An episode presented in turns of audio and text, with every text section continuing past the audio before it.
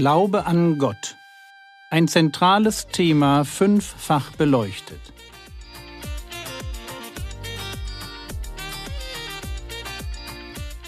Theologie, die dich im Glauben wachsen lässt, nachfolge praktisch dein geistlicher Impuls für den Tag. Mein Name ist Jürgen Fischer und heute geht es um Glaube als Gottvertrauen.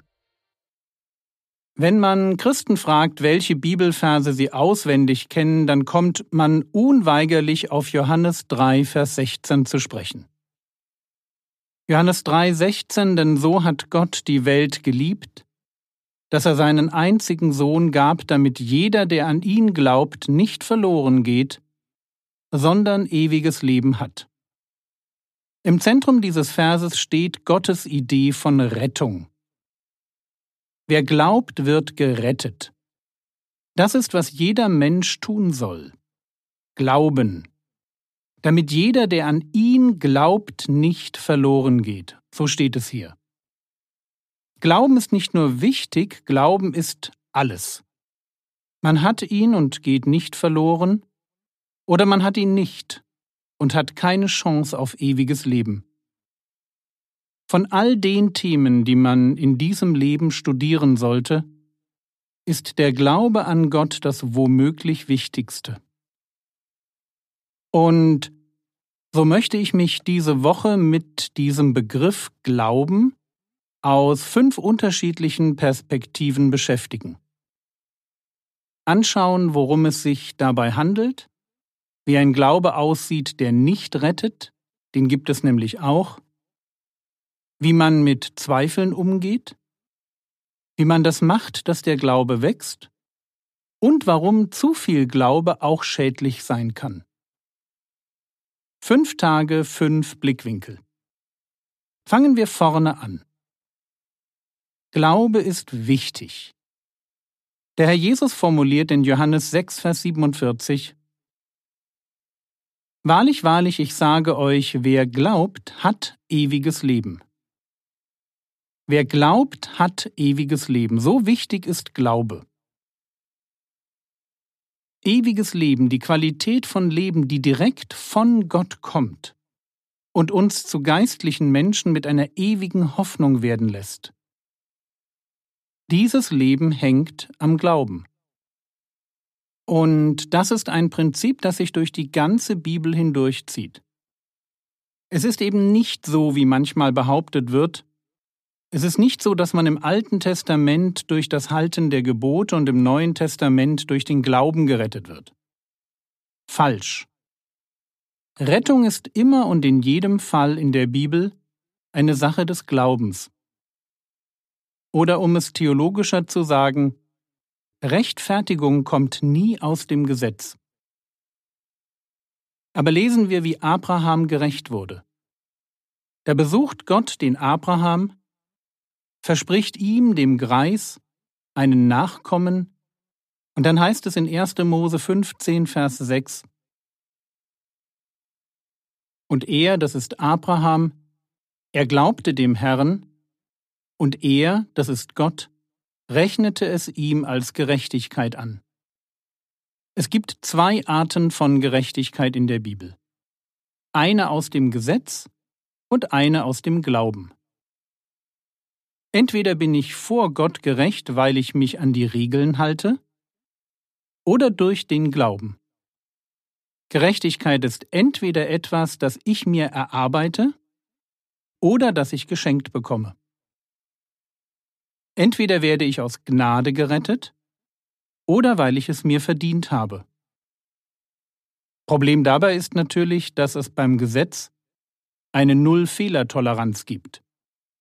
Sprich, eine Sünde ist bereits eine Sünde zu viel. Aber das ist heute nicht unser Thema. Also durch die ganze Bibel hindurch, im Alten wie im Neuen Testament, wird man allein durch den Glauben gerettet. Was ist Glaube? Glaube ist ein anderes Wort für Vertrauen. Wenn ich sage, ich glaube an Gott, dann sage ich damit, ich vertraue Gott. Und wenn ich Gott nicht glaube, dann vertraue ich ihm auch nicht. So wie es über das Volk Israel in der Wüste heißt, Psalm 78, Vers 22, weil sie Gott nicht glaubten und nicht vertrauten auf seine Rettung. Glaube ist also ein anderes Wort für Vertrauen. Als Mensch bin ich beständig am Glauben. Ständig muss ich mir überlegen, wem ich vertraue. Vertraue ich dem, was in der Zeitung steht? Vertraue ich meinen Gefühlen? Vertraue ich meiner Chefin? Meinem Mann? Jeden Tag stehen wir vor der Frage, wem wir vertrauen. Und dieses Vertrauen ist die Grundlage für alle unsere Entscheidungen.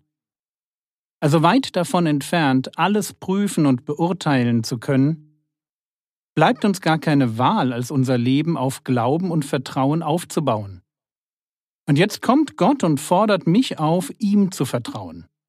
Denn nur wenn ich ihm vertraue, dann werde ich auch ewiges Leben finden. Erinnert ihr euch an den Kerkermeister in Philippi? Der erlebt Gottes mächtiges Eingreifen und dann stellt er den Aposteln die Frage, Apostelgeschichte 16, die Verse 30 und 31, Ihr Herren, was muss ich tun, dass ich gerettet werde? Sie aber sprachen, Glaube an den Herrn Jesus und du wirst gerettet werden, du und dein Haus. Die Frage lautete, was muss ich tun, um gerettet zu werden? Die Antwort, Glaube an den Herrn Jesus. Rettender Glaube ist immer Glaube an Gott, beziehungsweise an den Herrn Jesus. Ich höre auf, an mich zu glauben und fange an, Gott zu vertrauen. Und das ist eine Entscheidung. Als Mensch kann ich mich entscheiden, wem ich vertraue. Deshalb heißt es hier auch Glaube an den Herrn Jesus. Das ist eine Aufforderung. Mach was. Fang an, dem Herrn Jesus zu vertrauen. Und das hat natürlich, wie wir morgen sehen werden, Auswirkungen. Auswirkungen, weil sich mein Leben immer um das dreht, worauf ich vertraue. Man kann sogar an meinen Entscheidungen im Leben sehen, wem ich wirklich vertraue. Wir sind in puncto Glauben als Menschen nämlich nicht immer ehrlich. Aber es bleibt, rettender Glaube ist immer der Glaube an Gott bzw. an den Herrn Jesus. Abschließende Frage. Ist der Glaube, wenn ich etwas tun muss, dann nicht ein Werk, durch das ich mir die Gerechtigkeit vor Gott verdiene? Ist das Glauben nur eine andere Form von Selbstgerechtigkeit? Antwort Nein. Die Bibel unterscheidet Glaube und Werke, wobei Werke hier verdienstliche Werke sind, also Werke, die ich bewusst tue, um dadurch gerettet zu werden. Und so lesen wir in Römer 4 die Verse 3 bis 5. Denn was sagt die Schrift? Abraham aber glaubte Gott, und es wurde ihm zur Gerechtigkeit gerechnet. Dem aber, der Werke tut, gemeint sind verdienstliche Werke. Dem aber, der Werke tut, wird der Lohn nicht angerechnet nach Gnade, sondern nach Schuldigkeit. Dem dagegen, der nicht Werke tut, sondern an den glaubt, der den Gottlosen rechtfertigt, wird sein Glaube zur Gerechtigkeit gerechnet. Zugegeben kein einfacher Text. Aber man sieht schön, hier werden die Werke dem Glauben gegenübergestellt. Für Werke erhält man einen Lohn. Nach Schuldigkeit, das heißt nach Leistung. Dem dagegen, der nicht Werke tut, sondern glaubt, wird sein Glaube zur Gerechtigkeit gerechnet. Der Gläubige tut etwas. Er glaubt. Aber der Glaube an Gott ist von seinem Wesen her kein Werk, für das Gott mich belohnt. Glaube wird der Zugang zur Gnade Gottes. Streng genommen höre ich sogar auf, etwas zu tun. Ich höre auf, mich selbst retten zu wollen und vertraue einfach mit ganzem Herzen auf das, was Gott bereits getan hat. Rettung aus Gnade durch Glauben.